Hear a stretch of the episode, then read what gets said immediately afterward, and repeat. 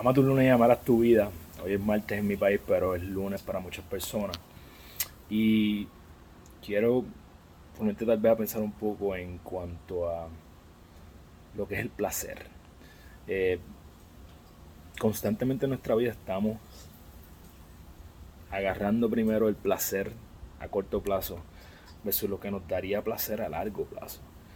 A corto plazo te comes el mantecado, te comes la comida que sabes que te hace daño, prender el televisor, ver las redes sociales, en lugar, en lugar de entender que hay cosas que te van a dar mucho más placer a largo plazo, el tener sabiduría, el tener buenas relaciones, el tener buena salud, eh, el envejecer y poder ser capaz de lograr muchas cosas, de sostenerte por ti mismo. Así que te invito a evaluar ¿verdad? qué placer estás escogiendo, a corto plazo o a largo plazo.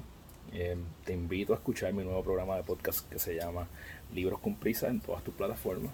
Y recuerda que eres la única persona responsable de todo lo que pasa en tu vida, de la forma en que cumples tus sueños, desarrollando hábitos que te acercan a ellos porque eres tu hábito. Diariamente toma las acciones que te acercan a tu mejor versión para que cuando vayas a la cama todas las noches puedas decir, hoy yo gané mi día. Te envío un abrazo, que pasen una semana brutal. Yeah.